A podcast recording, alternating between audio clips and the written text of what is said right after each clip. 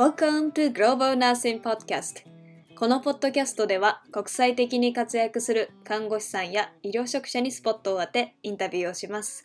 皆さんのストーリーの中から国際看護や国際医療の実情を掘り出し7-8年前の私のように国際的に医療職者として活躍することを目指したい一歩踏み出したいそんなあなたの背中を押します。リスナーの皆さん、今日もグローバルナーシングポッドキャストを聞いてくださって本当にありがとうございます。えー、今までですね、ちょっと、あの、結構もうインスタグラムとかから、あのね、このポッドキャストを知って聞いてくださってる方が多いのかなと思ってあまり自己紹介をしなかったんですけれども、私の名前はみつきと言います。え、おっちょこ国際看護師みつきという名前でブログやインスタグラム、ツイッターなどやっております。そして、ビライトメディカルプロフェッショナルズという会社の代表をしております。そしてこのね、グローバルナーシンポッドキャストは、あの、ビライトのメンバーの一人であるリサキちゃんと一緒に始めました。今彼女はね、ちょっと日本でのね、仕事がすごい忙しくて、今ちょっとインタビューの方には回ってないんですけれども、ビライトコミュニティといって無料のね、Facebook コミュニティがありますので、そっちの方でね、あの、いろんなイベント、すごい面白いイベントなどを企画してくれています。リサキちゃんいつもありがとう。えー、今回はですね、あ今回は、そのまま今回はあの前に行く前に、今月のですね、ちょっとイベントのお知らせをここでちょっとさせていただきたいなと思っております。今月はですね、以前あの話していただいた、ポッドキャストでも話していただいたオーストラリア看護師メンターのミーヤンさん。を、えー、からですね、マインドセットに関するイベントを、えー、ちょっと企画しております。日時はですね、2月26日です。日本時間の2月26日ちょっと、あの、時差の関係で朝8時からになるんですけど、1時間ほどトータルで、え、40分ぐらいマインドセットですね。国際看護師を目指すに必要なマインドセットということでテーマでお話をさせて、あお話をしていただくことになりました。え、ちょっとずっとね、やりたかったイベントなので私もすごく楽しみにしてるんですけれども、あの、このイベントにね、参加する方法はですね、ぜひこのビライトコミュニティっていうのに参加していただくと、そこに Zoom のあの、リンクを当日の前までにね、残しますので、そこで、え、開催して、その様子をこう、Facebook で生配信をして、また動画はね、1週間ぐらい残したいなと思ってますので、もし興味のある方で、まだ、えー、ビライトコミュニティに入っていらっしゃらない方は、ぜひ、ビライトコミュニティにご参加ください。はい。えー、すごい、私、すごい楽しみにしてます。みやさん、本当にありがとうございます。えっ、と、今回はですね、同じくオーストラリア看護師でインスタグラム、私も大好きなインスタグラムの、えー、チャコナさんにお話を伺うことができました。えー、いろんなね、オーストラリアで看護師になるまでや、まあ、なってから今の職場のこと、そしてこれからの展望についていろいろ話してくださっていますので、どうぞお楽しみください。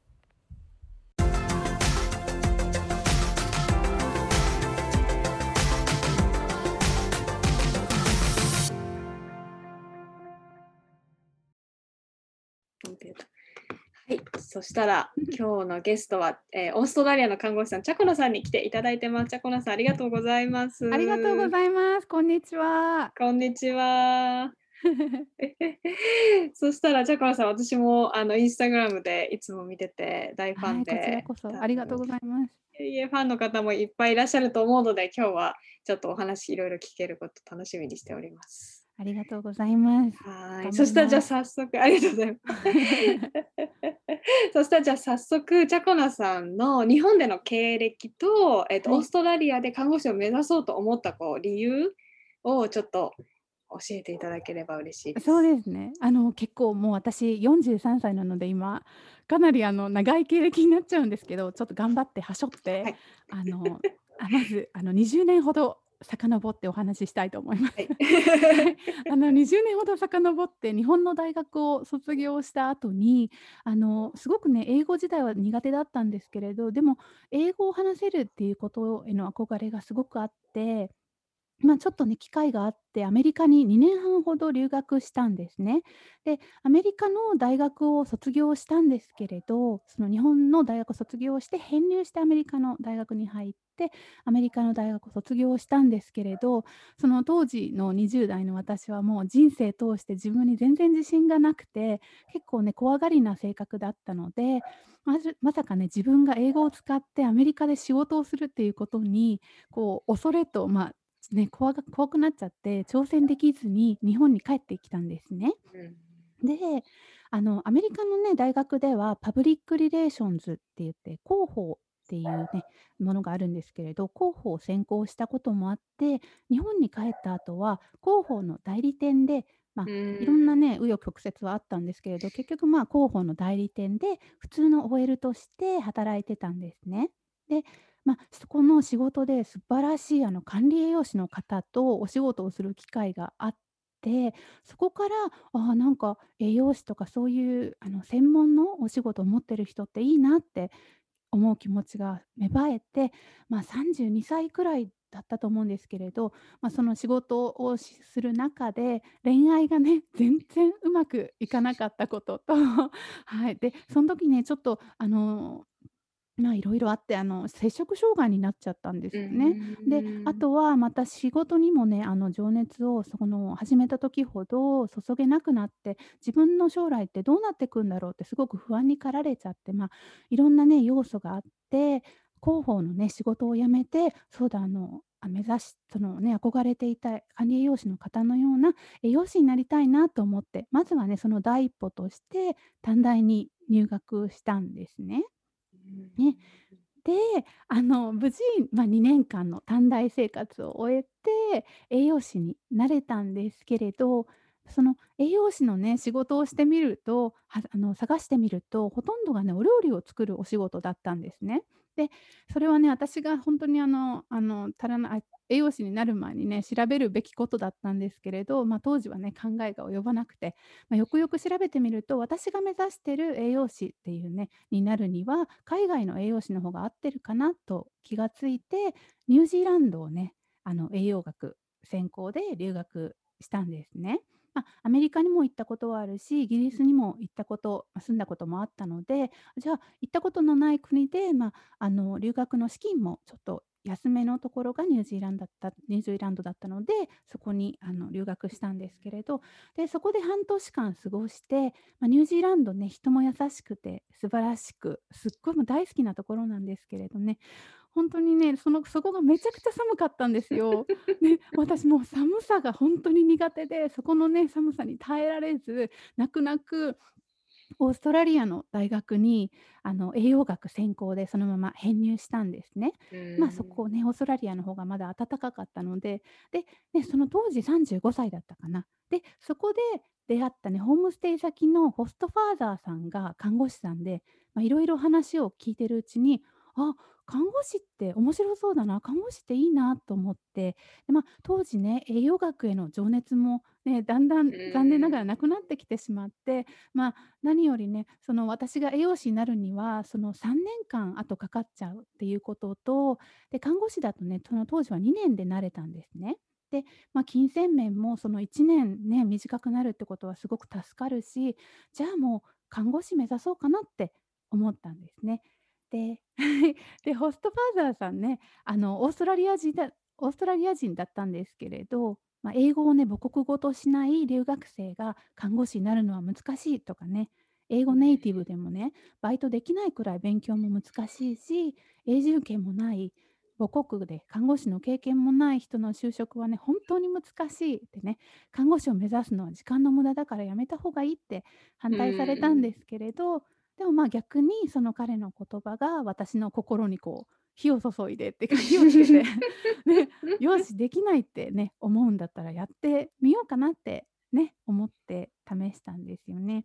うまあね、んでも実際はね、あの勉強しながら介護士のバイトとかね、地域のボランティアもできたし、その成績優秀者としてね、卒業もできたし、就職。も決まって、いや、就職も決まって永住権も取れたので、あの時ね、ホストファーザーさんの言うことをね、聞かなくてよかったなと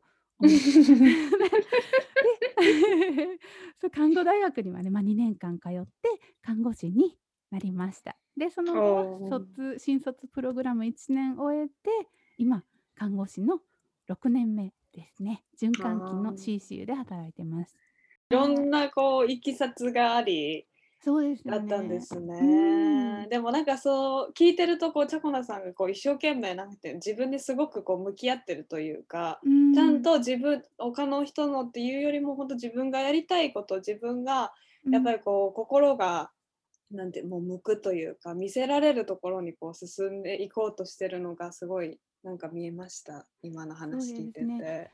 うん、20代の頃すごくね、こうやって今聞いてくださってる方、美月さんのね、あのポッドキャスト聞いてくださってる方ってきっと看護師の方が多いと思うんですよね。うん。で、私はね、今看護師されてる方ってきっともう、ね、高校生とかう20代のん。若いうちから、あ、看護師になりたいなと思ってこう自分のね、道を決められて、こう専門的な仕事をされてすごい素晴らしいと思うんですね。私もそういう風になりたかったんですけど、本当にね、当時私が20代の頃は本当に何もあんまりかんなんかね、やりたい、うん、あんまり考えてなくて、こうやりたいことをどんどんどんどんやってね、結構こう自分を見失ってたんですようね。で、やっとん。この30代で看護師っていう仕事に出会えて、はい、すごく良かったなと思います。ねえ、なんかその年齢のところでやっぱりいろんな方がすごくこううん。壁を感じる人すごく多いと思うんですよね。もうはい。30歳だからとか、結構う私のとこん。メッセージくれる人もあの40代、まあ、50代とかなんですけど、近くにそういう方いらっしゃいませんか？みたいな感じで、で私はどの年齢層でもチャレンジしてる人は知ってるので、なんはい。かこう、こういう方がいらっしゃいますよって言うんですけど、こうなんか周りの反応だったり、この自分の心の壁だったりとかがあったと思うんですよね、年齢に対しうん。て。そこはなんかどういう風にこう変わっていうん。ったとかありますか？こうなんか出来事があったとか。そうですね。私、あの、20代の頃も、そんなにみなみんなと同じようなレールを歩んできたわけじゃなくて、こう、なんだろうな、すごくね、頑張ることが苦手だったんですよね。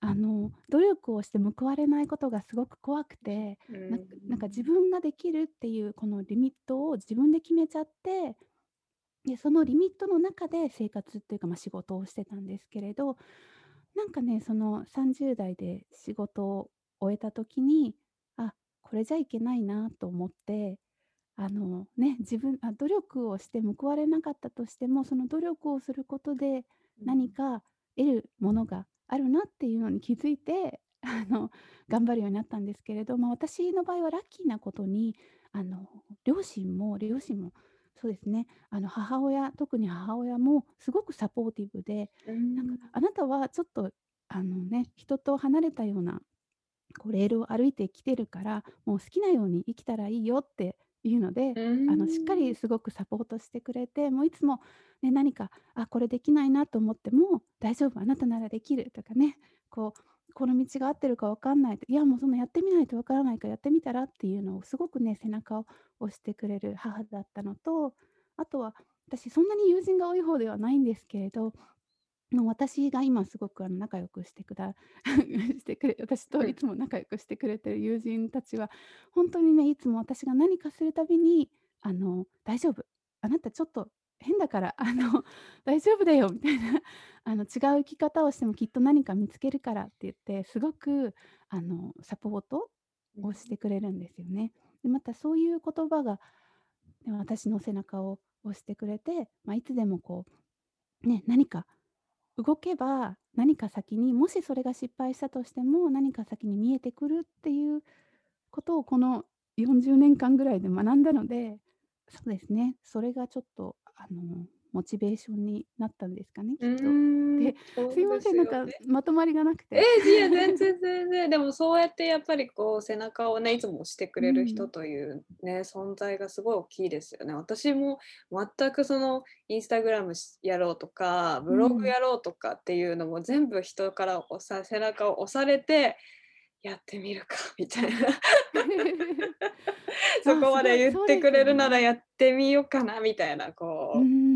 ところから始まったので、ね、でね、周りの、うん、ほんとにね。サポートうがん。ね、一番ですよそうでね。すね。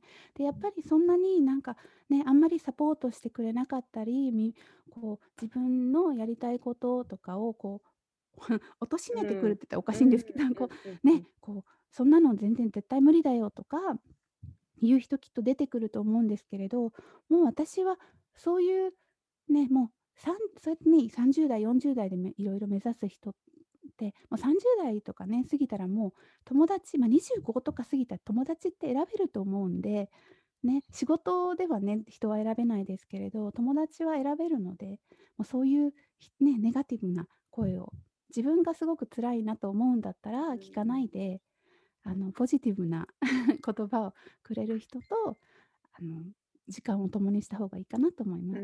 うんうね、そうですん。ね。確かにこう、やっぱり自分がどういう人に囲まれているかっていうのが今こう自分を結構こう作り上げるってういうか、ん。そね、うですよね。うね。ん。ありがとうございいえます。いえ、すいません、もう、はい。いろんなこう背景が聞けてなんか嬉しいでえ、す。いやいやいやいえ、や。ありがとうございます。そしたらオーストラリアうん。で看護師さんを目指す中で、まあ、苦労しはい。たことと、うん。それをどうやって乗り越えていったかってことについてちょっとお話ししてもらってもいいですか？はい。そうですね、苦労したことは、やっぱり私看護師ではなかったので、に日本で。で、またね、オーストラリアに来てすぐに看護師のね、勉強を始めたので、その、まずみんながもともと知っている基本的な英語、例えば、ね、内臓でね、日本語でうん。「胃」とか言われたらね、あ、胃ってね、胃じゃないですか。で、肝臓って言われて、あ、肝臓かってなるんですけど、英語でね、言われても、なんだそれ、リバーリバー、なんあ、そうか、レバニラのレバーか、あ、リバーかみたいな、ほんとにもう全然わからんなんかみんなオーストラリア人はみんな分かってるのに、私はなんか一人いちいちこう、ストマックって何？みたいな。ストマック、あ、そっか、胃か胃かみたいな、なんかそういうね、基本的なそのスタートラインが全然違うっていうのがすごく大変でしたね。うまたあのん。薬のね、日本で看護師されていたらきっと薬のね、ことも、ま、分かると思うんですけれど、ま、例えば簡単な薬で言えば、こちらではね、パナドールって言うんですけれどパナドール。うんうん、うん。パラセタモールっていうね、あの、ま、元の名前なんですけど、アセトアミノフェンうですね、アメ。リカでうは。アセ。トアミノフェンってね、もうほんとにメジャーなものなんです。もうここだこのオーストラリアだったらね、誰もがほんとにもう5歳児でも知ってるぐらいの 薬なんですけれど、私初めて授業でね、ま、パナドールって聞いた時に、みんな「はは、はあはあはあ」って言ってるんですけど、私「なんだそれ」と思って、なんかね、そういう基本的なことを知らないのが一番大変でしたね。ね、あとそうですん、ね。うん、私もそう、いまね。いちアセトアミノフェうンイコール。タイレノールっていうのがあこうなんかピンとあ。こなくってそうですよね。そう。ね、なんか現場でもなんうん。かアセトアミノフェンっていうよりみんなタイレノールって言うから、なんかこうねね、そうそうそう、だからん。ここをこうクリックしていくのがうね、なんかんうん。こう一般訳とね、難しかったですよね。りしますよ難しいね。ですよね、うん。ほんとに。なんかそういうね、基本的なことからどんどんね、こう積み重ねていくのが難しいなと思ったんですよね。でも、ただね、私すっごく楽しかったんですよ、その看護のあのう勉強が。あの薬学とかもすごく面白かったし、なんだとね、えっと、フィジオロジーって何て言うんですかね、アナトミーえ、とかね、解ああ、剖学と解剖か、う学、ん、え、生理うん、学かな、フ生理学で生理学。とか、ま、特に好きだったのがあの病理学うですね、ーが、もうん。ほんとに面白くて、で、勉強は大変なんですけれど、その、ね、知らないことが出てくるたびに、あ、これなんだろうなんだろうなんだろうって調べてるうちにね、どんどんどんどんこう知識が増えて、知識が増えるうちにまた理解できることが増えていって、で、ね、体のことって体って全部繋がってるじゃないですか。ね、なので、まず最初は内臓の名前を覚えて、骨の名前とか血管の名前とか覚えて、基本的なことを覚えた後は、あとは体がね、どういう風に動くかって覚えたら、じゃあその体の機能が動かなくなっちゃったら、ね、病気じゃないですか。そしたらなんで動かなくなったんだろうとか、なんでどうしたら動くようになるんだろう。じゃあこの薬はは、この病気に与えられるけど、じゃ、どうしてその病その薬が体にどのように作用して、どういう風に体が回復するんだろうっていうのを、ちっちゃいちっちゃいその基礎からね、どんどんどんどん積み上げていくと、気が付いたら、あ、全部わかったになるんうですよね。ううん。そう。うん。なので、最初からね、おっきいこう大きく、あ、この病気で、この薬で、あ、これだってね、するのはすごく難しいんですけれど、最初からね、こう積み重ねていくと英語もどんどんね、どんどん分かってきて、きっと看護師日本で看護師されている人はもうね、そういうおっきなピクチャーができてるので、あの、ね、ちょっとね、英語をね、1個英語覚えたら多分私が1個英語覚えたら1しか分かんないんですけどきっと日本で看護師された人は1個英語覚えたら多分10理解できるようになると思うんですよね他のことが。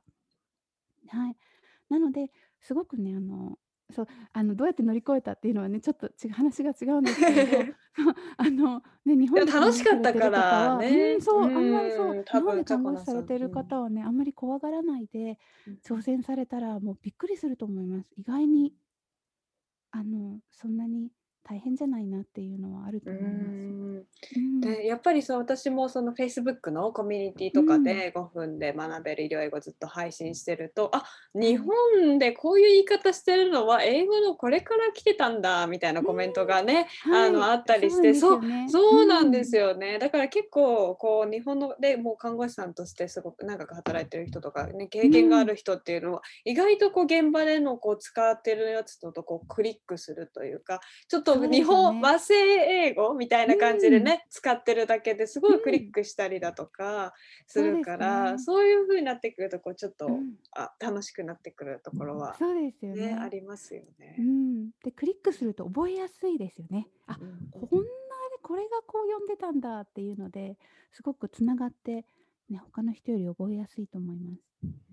でも合ってたんですね。本当にねこのか、こう医療の勉強とか体の仕組みだったりとか、ね、医学っていうこう全般的なものがこうチャコナさんのこう興味となんかこう、ね、マッチングしてたんですね。そうですねそうですね。もうすごく今もあの仕事しながら仕事は大変なんですけどやっぱり行くと仕事に行くと新しいことが学んだり、ね、こう患者さんの体を見て薬を見てトリートメントを見て、あ、こうこうするんだなっていうね、新しい発見があったりして、とてもね、楽しいです。うん、そうだ、うん、私忘れてた、今働いてる場所の説明をちょっとしていただこうと、はい、そうですよね はい、すいません、もうなんか、いやいや今マイク殴っちゃった。はい、そうです。えっと、今は、えっとね、今病院で2つ掛け持ちしてるんですけれど、オーストラリアには公立政府経営の公立病院っていうのと、その、ま、ビジネスとして経営されてる私立病院っていうのがあって、私はメインでは公立病院で働いていて、そこの公立病院はあの心臓に特化した病院なので、その心臓に特化した病院の CCU って言って、あのコロナリーケアユニットで、循環器系の病棟で働いてます。で、私立病院の方はカジュアルって言って、まあね、私の時間が空いてて向こうが人が欲しい時だけ行くアルバイトみたいな感じでそこも CCU で働いています。あどっちも CCU なんですね、はいうん、カジュアルっていうオンコールナースと一緒ってことですかね。そうですね、ね、オンコールなんですけれど嫌だったら無視していいんですよね。あのそうテキストが来るんです。メッセージが来て、はいはい、今日何時から何時まで働ける人これ来れる人いますか？この電話番号に電話してくださいっていうメッセージが入って、で、その、そこに電話して、あ、あの、もう誰か電話した？って聞いたら、あ、まだまだ来てくれる。って、いいよいいよって言って、あの、行くっていう感じですね。ええ、じゃ、でも病棟と直接契約してることにはなるんですよね、そこの。直接の契約。はい。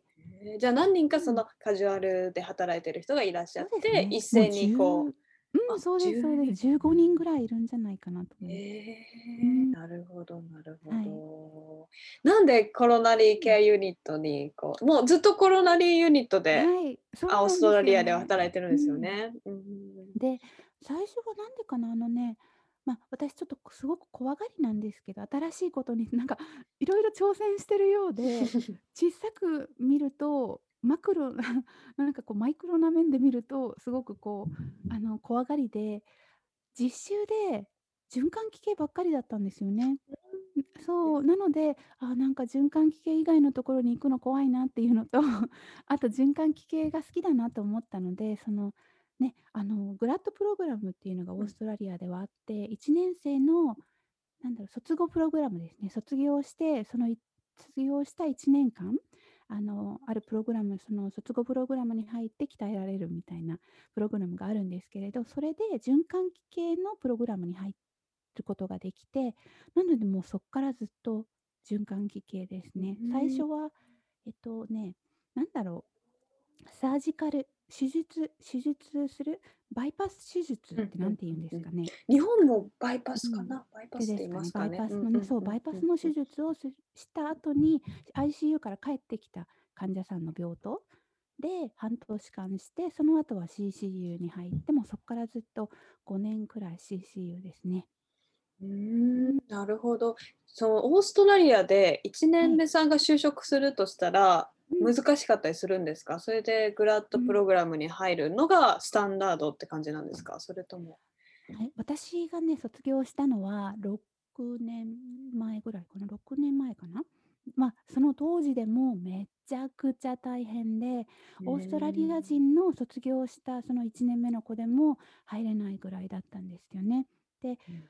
まず競争率が高いのが政府経営の公立病院。なぜなうら、ー公立ん。病院はすごくいい、あの、なんだろう、なんだろう、教育環境が整っうてるんですよ。ーん、なる1年目。だとうもうエデュケー公ター立の方うん。がそうなはい。んですね。そうなんです。公立の方が、まあ、なんだろう、お金があるのかな？うで、ん。ね、政府からのお金があるのかな？で、教育もしっかりしているし、ま、全部が全部じゃないんですけどね、大きい病院は大体しっかりしているんですよね。で、し大体その公立病院はやっぱり政府系なだけあって、まず最初にオーストラリア人を取るんですよ。うで。次に、あ、オーストラリア人と、で、ニュージーランド人かな。で、その次に、えっと、永住権を持つ人。うで、ん。ま、その次に、ええ、永住権ではなくてビジネスで働けるというか、ま、働けるうん。ビザを持ってる人うっていう順。で選考されるので、絶対回ってこないんですよね。うーん、なるなの。で、そう、私みたいな、あの、働けるビザしか持ってなかった人は、もう、看護師の資格が日本とかでね、あの、う自分のん。自分の国で看護師の資格があった人は、もうそんなにあの、卒業に入らなくても仕事できるので、もうそういう人たちは他のいろんな病院に応募して、もう1年プログラムに入らずに、すぐに使える人材として入ってる人が多かったですね。うん。おで、私の。ように経験がなくてっていう人はあ、残念ながら、もう仕事がなく自国に帰らないといけないくなっちゃった人もいるし、あとは、あの、エイジドケアって言って。高齢者施設がそんなにね、人気がないんですよね。とってもう忙しくん。て、うん。そうなんです。すっごく忙しいんですよね。それからお給料もそんなにね、病院に比べると良くないっていうところもあって、やっぱりね、病院に希望する人が多いんですよ。なので、そういう高齢者施設に1年目は行ったりとか、ま、私のように運よく私立病院で雇われるああ。なるほど。うじゃあ、ジャコん。ナさんは私立はい。病院で雇われたんですね。そそうの、なんですによ。ニューグラッドプログラうムに入れ。た。うーはい、そうなんです。ん。ね。でも、その田舎だったので、卒業プログラムって言っても全く卒業プログラムじゃなくて、ほんとにもう、はい、病棟って言って、こうポンって入れられて、あの、1週間、ま、5日間ぐらい他の先輩ナースについていろいろ見てたんですけども、それが終わると、はい、自分で働いてねって言って、こう働いうん、放り出された感じですね。んなんかプ。リセプターさんとかいらっしゃったんですか？こはい、そうですね、ップリセプうん。ターがいたんですけれど、あの、もうなんかね、3ヶ月か4ヶ月ぐらいで、あの、なんだろう、なんかね、そのグラッドの人に手出して辞めちゃったとかだったんですよね。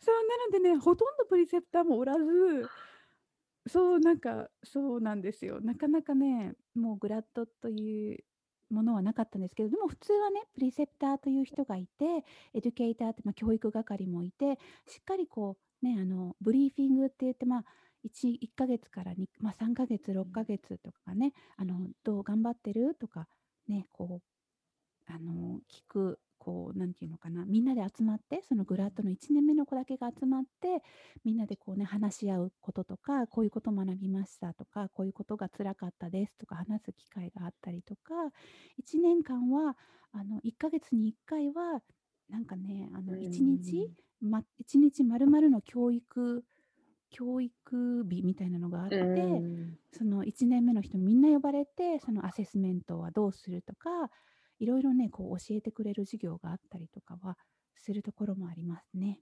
うーうんなるほど。ん。でも、ジャコナさんは あんまりそういうのはなく、そうですね、現場にね。放り込うまれてん。しまう。どうでしたか？はい。なんか、ええ、なんかこう戸惑いがあったとうん。か、こう、どういうこう気持ちだったのかなと。そうですね、毎日結構泣いてましたよね。なんかもう自分ができなくて、ね、タイムマネジメントって言ってね、あの時間の管理もなかなか難しいし、あと、はね、薬をあげるのは覚えるまでね、難しいし、あと私あのね、看護師もともと看護師じゃなかったし、そのオーストラリアのオーストラリアの大学ではね、患者さんの体のケアっていうのかな？うん。あの、洗ったりする正式？ADL 介か助とかそうですね、ADL うんうん。介助っていうのは全然学ばないんですよね。あまりこう軽ん。く触れて学ぶっていう感じだったので、私その ADL 介助の仕方がす分からなくて、あ、どうしシャワーシャワーしてって言われても、どういう風に患者さんを連れてって、どういう風にこうアセスメン動きをアセスメントしてっていうのが分からなかったり、もうそういう基本的なことからしんどかったですね。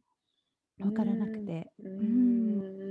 そういう時はこうどうしてん。ました？他の同僚とかうん、同じそうで1年目すね。さんとかに一はい。緒に聞いたりとかしそうでてすね、1年目とかに聞いたり、あと、ええと、AIN の人がいたのうで、ーん。AIN の人ずっと介助してるから、うん。どういう風にちょっと私と一緒に介助に入ってくれないかなあ、っておうー願いして、ん。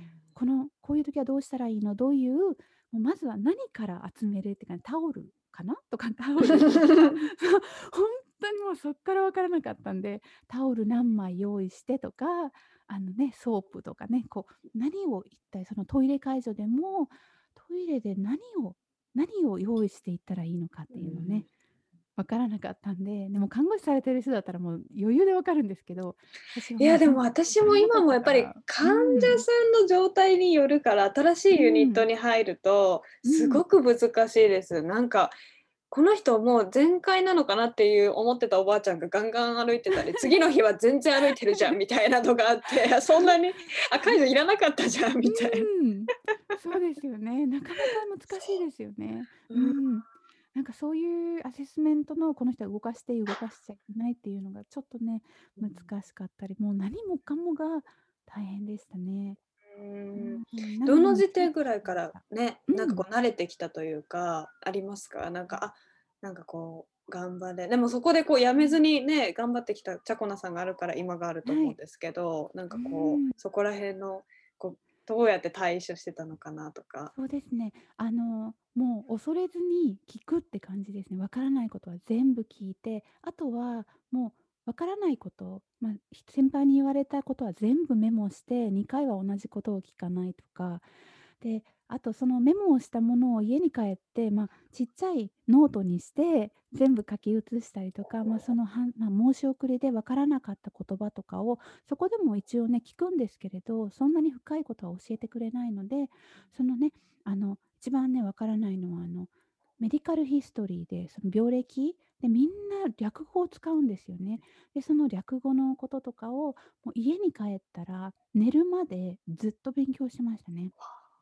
もうそれを6ヶ月ぐらい続けて、だいたい6ヶ月経つともうそういうそれぐらい勉強するから、ね、もう土日もほとんど勉強に当てて、循環器の勉強に当てて、そうですね、もう6ヶ月も経つと、だんだん分かってきましたね。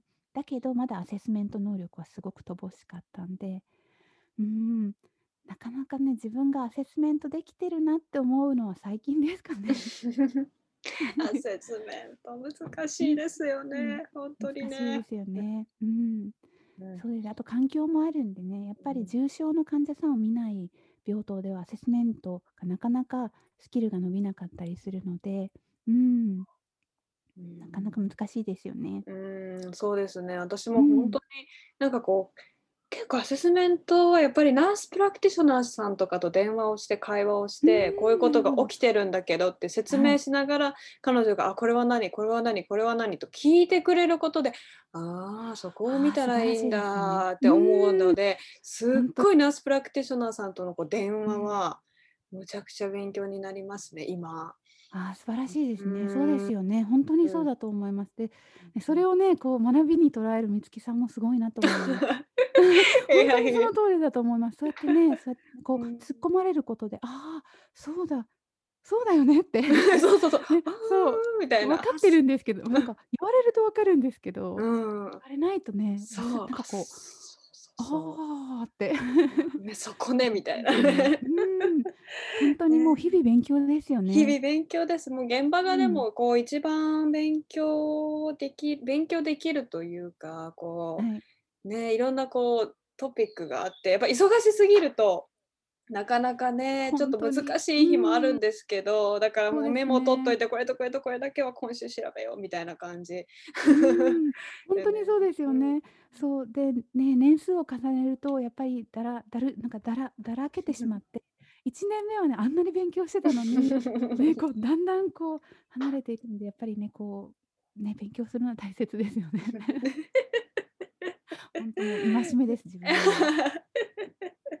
いやでもそれだけね、分かってくることも、ま、増えてるってことですからね、年ん。数重ねたらね。でも多。分気が付かずにこうなんか勉強してるとこあるかもしれないですね。なんかこう、先生のノートをこう、み読みながら、なんん。かこう頭に入ってるとかもね、そうですね。そうですと。ね。もうちょっと循環器は長いので、ま、次は ICU に行きたいなと思ってるんですけれおお、そど。れをちょっと今聞こうと思ってん。たんです。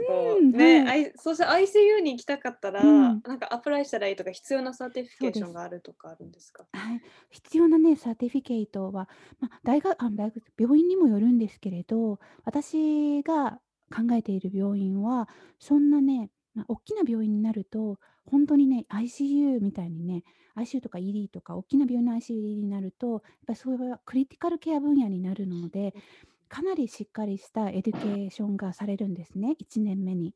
もうそれはどんなにナースとして経験を重ねてきたとしても、ICU ナースとしては1年目じゃないですか。うん、ふんなので。もう、で、ICU っていうのはやっぱりものすごく他の病棟とは違う分野なので、もうそれはね、あの、 transition program、うん。 transition っていうのは、その、ね、 transition って何て言うんですか？う transition っていうのはなんかこう、うん、かわ変わる？そうです、変わる。なんね、か一つのうん。病棟からまた違うところに行く時に、その、ね、全然違うものなので、その1年間をもう ICU のナースとして、は100%トレーニングするっていうのが、ICU ではめちゃくちゃしっかりしてるんですね。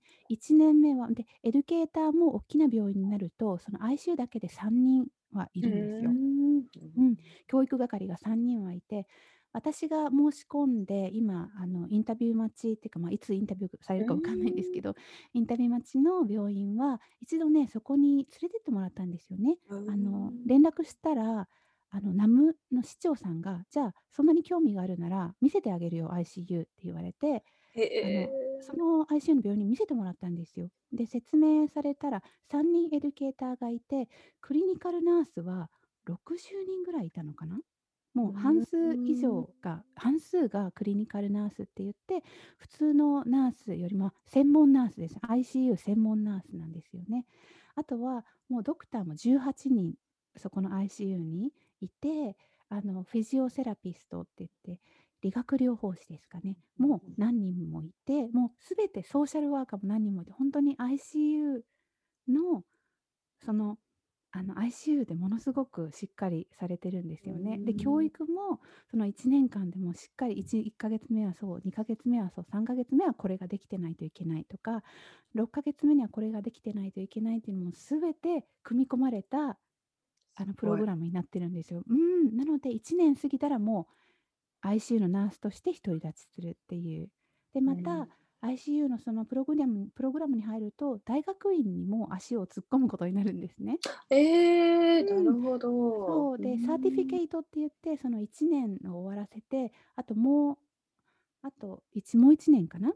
うん。ま、働きながらそういう卒後の、あの、資格も取らないといけないんですよ、ICU で働く時は。そこ、私のアプライしてる病院なんですけれど。ま、そういう風に全てがこうお膳立てされている感じですかね。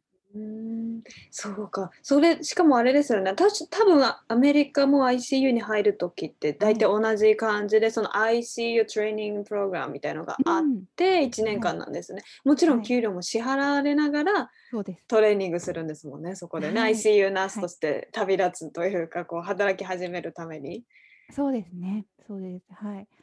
ね、だからいいなと思うんですけれど、今じゃあアプライ中うん、も。のすごく大変、ものすごくね、あの、コンペティションが高いうん。ので、すごくみんな行きたいところなので、かなりね、ウェイティングリストがあって、うんじゃあそこ。にいつ来るかわかんないんですね、ジャコナさんとそうころですね。で、すいませーん。んね、質問に答えてなくて、あの、アプライするときは、うんうんうん。本当にそのこちらだと、例えば、まあ、そのリクルートみたいな政府関係のた病院だとね、そのウェブサイトがあって、そこで探すんですよね。そこで、えっん。と、なんて募集が出てたらアプライすることもあるんですけれど、そういう人気の病棟って出さないんですよ、あの、募集を。なほので、もう自分ん。から行きたい病棟があったら連絡して、あの、市長に連絡して、もう直接話して、空きがありませんかって言ってそうですね。あの、アプローチする感じですかね。うん、そこらうん。辺が日本ともやっぱちょっと違いますよね。日本だったらこう病院で、なんかはい。こう病院として採用されて、その時にどこにぶんああ、どこの部署に入りたいですかみたいな感じで、そっから選んで、なんか外れたら残念でしたみたいな他の部署です。みたいあ、なね、ね。感じなうん。ので、なんかうん。こう、そこのと直接ね、看護師長さんとやり取りするっていうのはなかなか面白いであ、すよそうでね。すよね。うんうん。だからこっちの病棟の制度だと、あの、自分のキャリアをしっかりこう考えていけるんですよね。循環器でやりたい人はずっと循環器で、まあ、あの、ステップアップしていく。で、循環器で飽きちゃったら他の病棟、ICU だったら ICU、まあ、他のところに ED とか ED とかで自分で決めていけるので、キャリアの構築の仕方が明確ですよね。うん、本当うん。にそう思います。なんか日本の看護師さん、先輩とか、他ね、自分の同期とかも他の部署に行きたくても何年もアプライし続けてる人とか、うん。ね、いたりするので、なんかモチベーションにもなるし、こう自分が思う分野にこう進んでいけるっていうのはいいいいでそうすよね。ですね。ううん、そう。ですよね。モチベーションがう保てますね。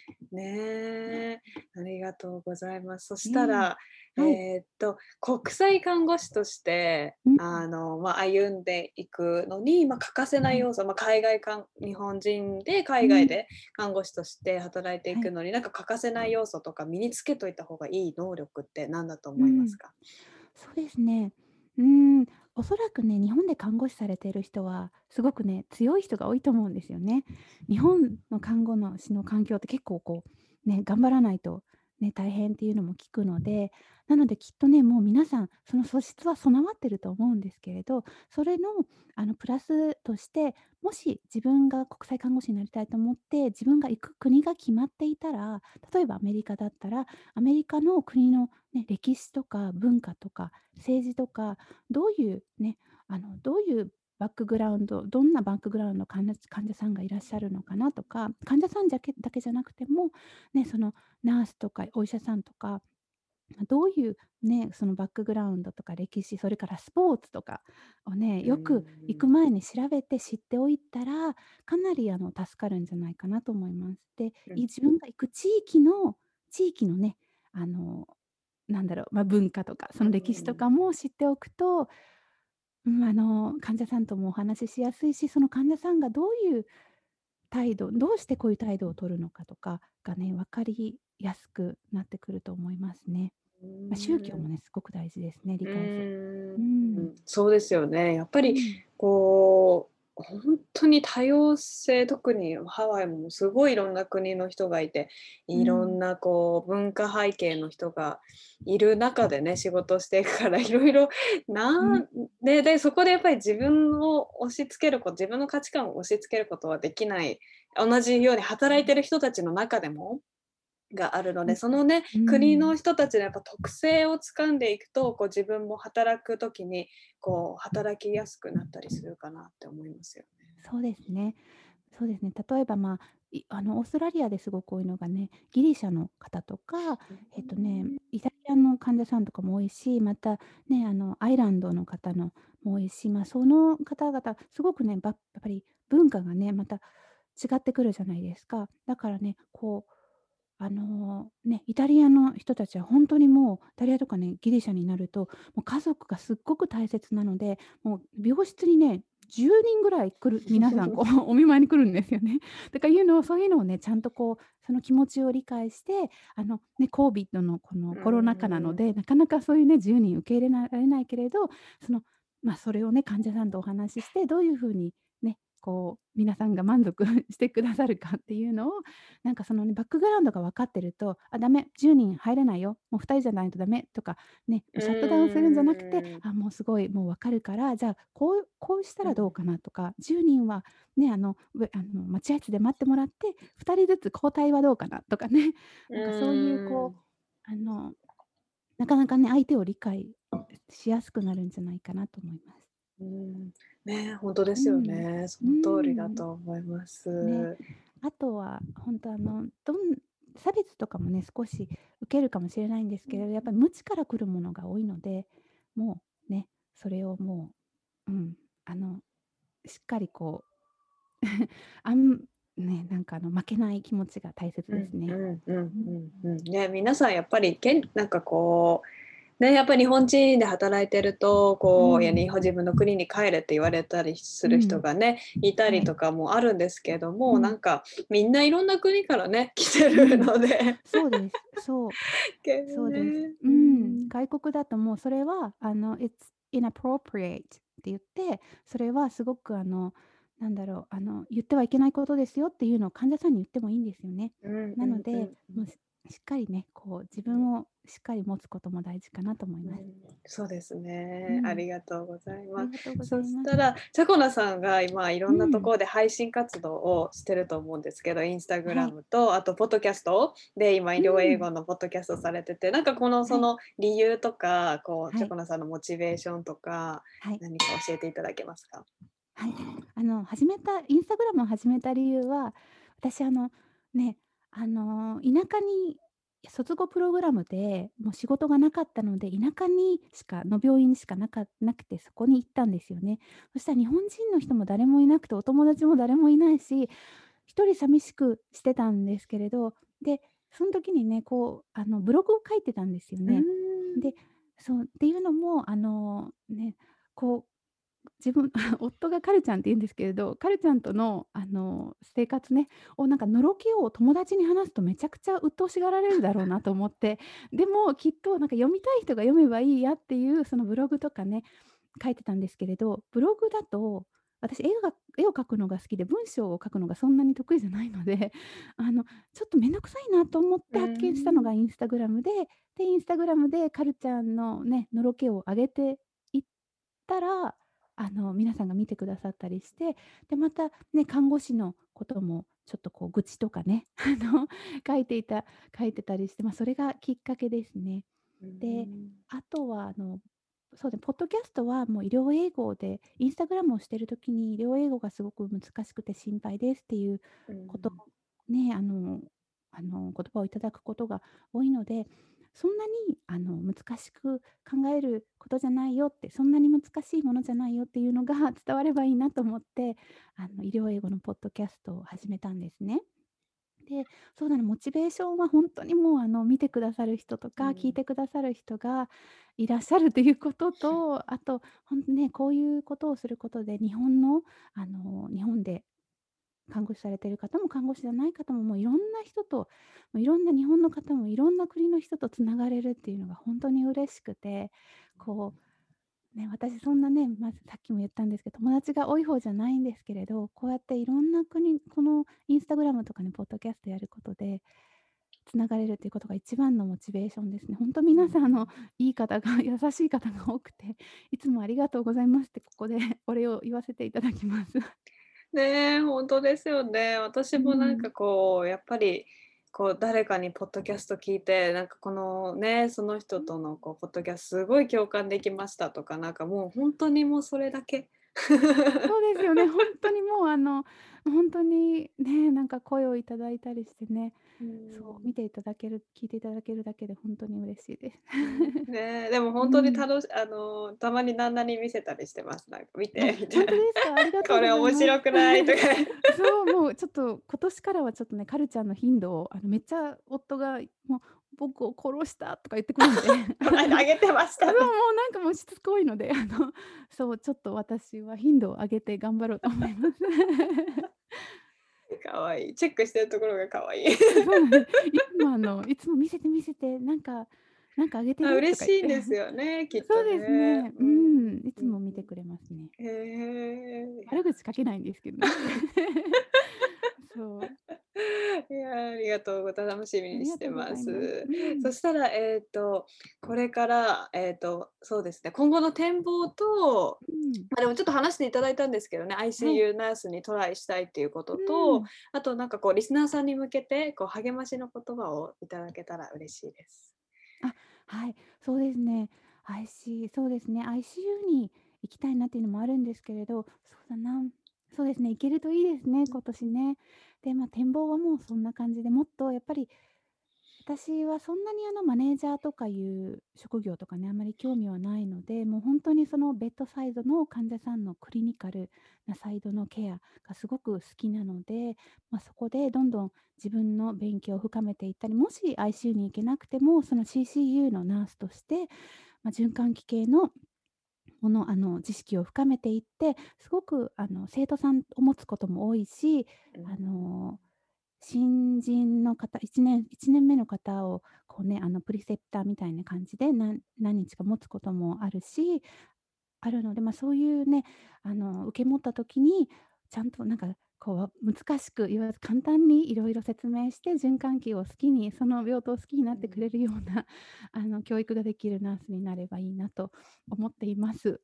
で、そうですね、あとそうですね、リスナーさん、ね、海外でね、看護師をしてみたいけれどね、英語ができないから諦めてますとかね、私、医療英語が難しそうで、実際ね、なかなか考えがね、難しいで、なんかね、難うん。しそうでちょっと考えてますっていう方がいらっしゃるんですけれど、実際にね、あの、勉強してみると、日常の会話よりもね、意外にずっと簡単なんですよね。うん。私は自分で思うのが、もう今、じ日常会話きっとね、70%か60%、70%ぐらいしかわかんないんですけれども、循環器の分野の医療英会話なら、ほぼ全てわかるんですね。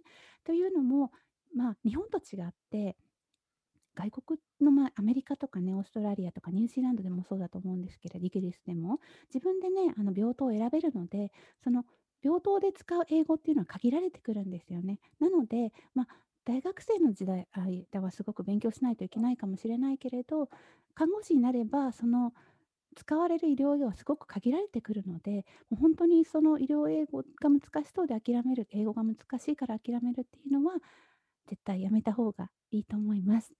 で、ね、あとはあの目標があれば、少しでも動き出したら、何かね、本当に小さいステップでも動き出すことでね、周りが変わってくるんですよ。ね、言うのは言ったら、え、そうなの？と思うかもしれないんですけれど、私本当43年今まで生きてきて、すごくそれは実感するので、もう自分の経験から、それから周りの人の経験からでも思うので、できないかなと思っても、何か一つステップを踏み出すことで、何か周りは絶対変わっていくので、頑張ってほしいなと思います。さこなさん、ありがとうございま。す。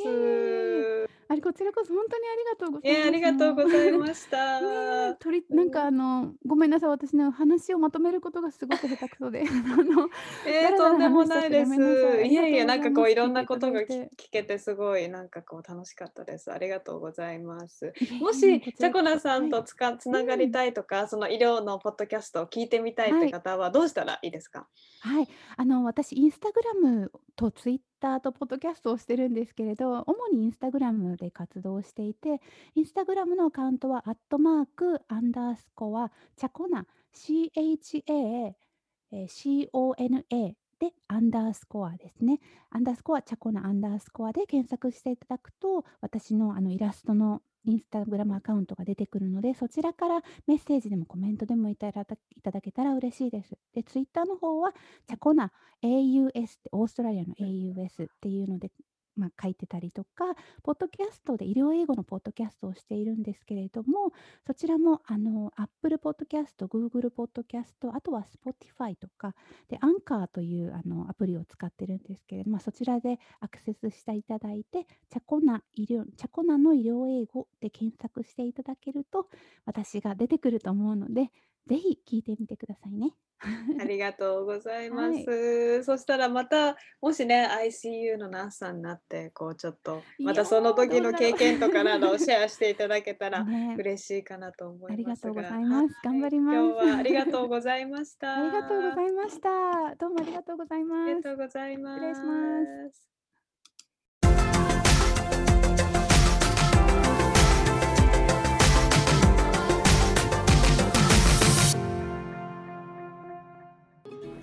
リスナーの皆さん今日もエピソード最後まで聞いてくださって本当にありがとうございました。